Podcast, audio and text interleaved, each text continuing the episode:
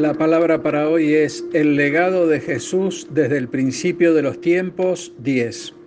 Hoy analizaremos algunas de las características del rey David y las compararemos con las del maestro, sabiendo que David fue un adorador y esto Podremos verlo en el contenido de la mayoría de sus salmos e iremos encontrando estas características en la medida que analicemos su persona y veamos que en su vida hubo diferentes acontecimientos que nos muestran sus valores y estos son la prueba más tangible de que era un hombre con una íntima y profunda relación con Dios.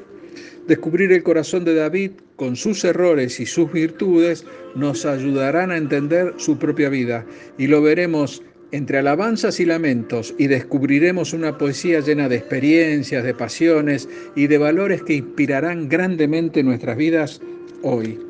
Bien, analicemos los rasgos de personalidad de David comparados con los de Jesús. David adoraba a Dios con el corazón. Debemos destacar la figura de David desde su identidad como enamorado y apasionado por Dios. Un hombre que desde su sencillez, sus actitudes y su música se deleitaba en una relación estrecha con su Creador. Jesús adoraba a Dios con todo su ser. En los Evangelios vemos la importancia que Jesús dio a la oración y precisamente esta es el sinónimo de adoración al Padre. Vemos que él comenzaba sus días conversando con el Padre y aprovechaba cualquier oportunidad para invocar la presencia y el poder de Dios. A veces oraba solo y en otras ocasiones acompañado. Oraba antes de comer y después de sanar. La oración tenía un lugar especial en su vida y como consecuencia de esta, adoraba al Padre. David era un hombre agradecido. Son muchos los salmos que estimulan al ejercicio de un corazón agradecido que alaba a su Creador. Por ejemplo, el Salmo 92, 1 y 2 nos dice, bueno es alabarte, oh Jehová, y cantar salmos a tu nombre, oh Altísimo, anunciar por la mañana tu misericordia y tu fidelidad cada noche. Y el Salmo 145 del 3 al 5 nos dice, Grande es Jehová y digno de suprema alabanza, y su grandeza es inescrutable. Generación a generación celebrará tus obras y anunciará tus poderosos hechos. En la hermosura de la gloria de tu magnificencia y en tus hechos maravillosos yo meditaré. Jesús vivió una vida de agradecimiento al Padre.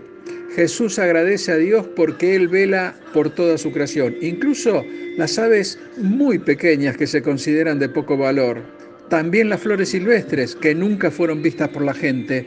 Y en Mateo 26, del 26 al 27 nos dice, y mientras comían, Jesús tomó el pan, lo bendijo y lo partió y dio a sus discípulos y les dijo, tomad, comed. Este es mi cuerpo. Y tomando la copa, dando gracia, les dio diciendo, bebed todos de ella, porque esto es mi sangre del nuevo pacto, que por muchos es derramada para remisión de los pecados. Claramente las escrituras nos muestran que Jesús incluso dio gracias a Dios por la oportunidad de sacrificar su propia vida por todos los seres humanos. David tenía una relación íntima con Dios. En el Salmo 63, 1 y 2 nos dice, Dios, Dios mío eres tú, de madrugada te buscaré, mi alma tiene sed de ti, mi carne te anhela, en tierra seca y árida, donde no hay aguas, para ver tu poder y tu gloria, así como te he mirado en el santuario. En este salmo, David muestra una necesidad urgente por buscar de Dios con gran diligencia para ver y contemplar su grandeza. Así tan fuerte como la sed es su anhelo por el Señor. Este profundo vínculo de David con Dios le permitía tener una sensibilidad en la percepción de la gloria del Padre. Jesús y el Padre eran íntimos. Con sus palabras y sus obras Jesús mantuvo una relación muy especial con el Padre. En el Evangelio de Juan subraya que cuanto Él comunica a los hombres es fruto de esta unión íntima y singular. En Juan 10:30 dice, yo y el Padre somos uno. Y en Juan 16:15 dice, todo lo que tiene el Padre es mío. Existe una reciprocidad entre el Padre y el Hijo. Se conocen a sí mismos en lo que son, en lo que hacen y en lo que poseen. Juan 17:10 dice, todo lo mío es tuyo y todo lo tuyo es mío. Es un intercambio recíproco que encuentra su expresión plena en la gloria que Jesús obtiene del Padre. David fue obediente y humilde. David mostraba obediencia y humildad para con su padre Isaí al apacentar sus ovejas en Belén, y ese pastoreo del rebaño le condujo a ser un buen administrador de su carácter, a ser un buen administrador de los bienes puestos bajo su cuidado y a saber cuánto tiempo debía permanecer para cuidar su corazón pastoral. Jesús vivió en obediencia y en humildad. El libro a los Hebreos 10.6 nos dice, holocaustos y expiaciones por el pecado no te agradaron. Vemos que el Padre no miraba con agrado ni los sacrificios ni los holocaustos, y esto a pesar de que están prescriptos por la ley. Y en Hebreo 17 dice, He aquí vengo yo, oh Dios, para hacer tu voluntad, como en el rollo del libro está escrito de mí. Los sacrificios y holocaustos de los que habla se refieren al culto que se ofrecía en el Antiguo Testamento para obtener de Dios el perdón de los pecados, sacrificios en donde se inmolaban ciertos animales. Pero si dice que Dios no aceptaba estos sacrificios es porque realmente no eran capaces de obtener la salvación. Por eso es que Cristo exclama, aquí, aquí estoy yo, yo vengo para hacer tu voluntad.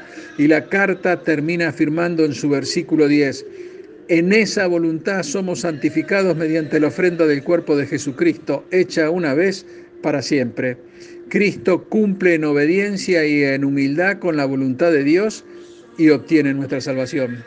Hermano, quizás vivir una vida en adoración, en oración, siendo agradecido, y buscar esa intimidad con el Padre no sea tan fácil, y más cuando sabemos que Él pedirá obediencia y humildad para soportar las cargas.